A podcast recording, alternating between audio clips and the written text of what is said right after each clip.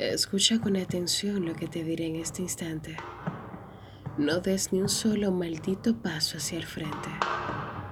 Puedo ver claramente en tus ojos lo que intentas hacer. El fuego que consume tu cabeza no ha dejado nada de percepción de la realidad. Es que te has creído que eres el amo de mis deseos y has forjado todo un imperio de egocentrismos y frialdad. Escúchame bien, no trates de apoyarte en las paredes agrietadas, que por más que quieras evitarlo, pasará. No, no me mires con ese rostro de confusión. O al parecer, tendré que recordarte que mientras mis suspiros se mezclaban con lágrimas de soledad, tú te posabas en esa pequeña y oscura casa que quedaba por el sendero del alívido y te mezclabas entre algodón y vino. Tu risa despiadada se escuchaba a miles de kilómetros, dejando en evidencia tu alevosía y traición. Y yo, yo que fui tan amable, disfracé toda nuestra morada para cubrir cada una de nuestras desinteresadas faltas, decorando cada espacio con piedras de marfil y zafiro. Hasta cubrí mi cuerpo de diamantes y pelo de oro y mis ojos de rubí. Pensé que todo lo material del mundo era suficiente para que nuestras vacías vidas se complementaran. Pero lo que ya está escrito no se puede cambiar. Tic, toc.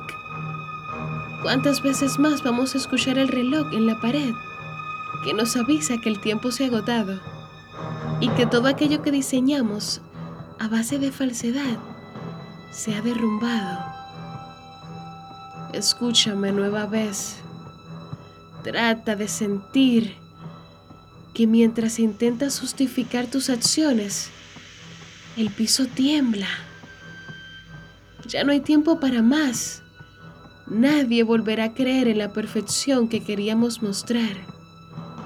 Absolutamente nadie volverá a confiar en tu aparente amabilidad para obtener innumerables beneficios.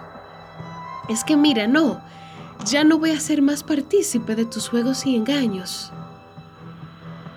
Porque tarde me he dado cuenta que todo lo que hacíamos para impresionar a los demás dejaba una marca en nuestra esencia que poco a poco se fue agrandando hasta ocupar el espacio del corazón. Vamos, admítelo de una buena vez. Fuimos almas frías que jugaban al calor. Intentamos cubrirnos el uno al otro en una red de mentiras a cambio de vanidad Mira bien, observa cómo el piso se abre, cómo las paredes se desploman y cómo todo lo que forjamos se vuelve polvo y cenizas. Escúchame, no intentes dar un maldito paso al frente, que de este lado hay una columna que me sostiene mientras me agarro con todas mis fuerzas. Lo siento, amor, pero ya ves, soy un alma tan fría como tú. Y aquí no queda espacio para los dos. Y no pienso cerrar los ojos mientras te veo caer